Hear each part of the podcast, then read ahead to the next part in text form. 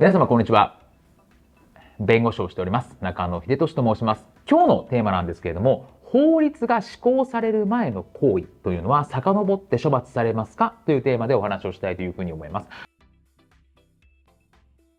これまででご質問いただきまして、てかこれちょくちょくご質問いただくんですね。で、法律がスタートしますよねと。で、じゃあ法律がスタートする前の行為ですと。で、法律がスタートする。そしてそれ何かしらの行為が違法になります。じゃあ法律がスタートする前の行為について処罰されるんですか？遡って処罰されるんですか？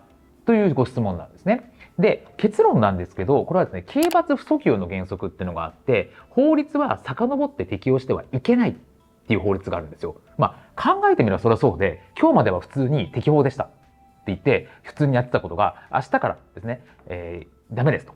過去に遡って、えー、全部適用します。犯罪ですってなったら、怖くて生活できないじゃないですか。ってことですよね。なので、あくまでですね、スタートしてからですね、その行為をやっちゃいけないよというふうになっていたら、スタートする前はやっていいという話になっているので、刑罰訴求しちゃいけないよ、不訴求の原則だよっていうところになるわけですよね。で、そんな世の中嫌だよねという話なので、刑罰不訴求ですね、訴求、遡らないっていうところがあるわけです。なので、事業者とかですね、何を考えなければいけないかっていうと、いつ法律が施行、施行というのはスタートするのか。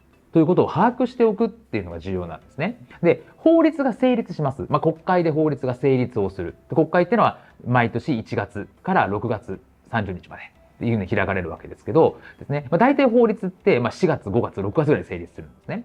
で、その時に、まあ、成立をしました。で、ニュースでパンって出るわけですよ。で、その時からやっちゃいけないのかなと思うんですけど、そうではなくて、施行というのがされますと。で、施行というのは法律が成立してから一定期間経過後に施行するんですね。で、これ一応法律で書いてまして、この法律は6ヶ月以内に施行するとか、1年以内に施行するというふうになっていますと。で、まあ、施行日の大体1ヶ月ぐらい前に、いついつからスタートしますよっていうのがあ発表されるんですね。っていうところになるんですけれども、ですね。なので、この一定期間経過後というところで法律は施行されるというところがあります。なので、いつ法律が施行されるのかっていうところは随時把握をしておく必要があります。で、法律を成立した段階で、例えば1年以内と書かれていたら、あ、じゃあこれから1年以内なんだ。というところで準備をしておくとか。で、施行しますよって発表されたら、あ、来月からか。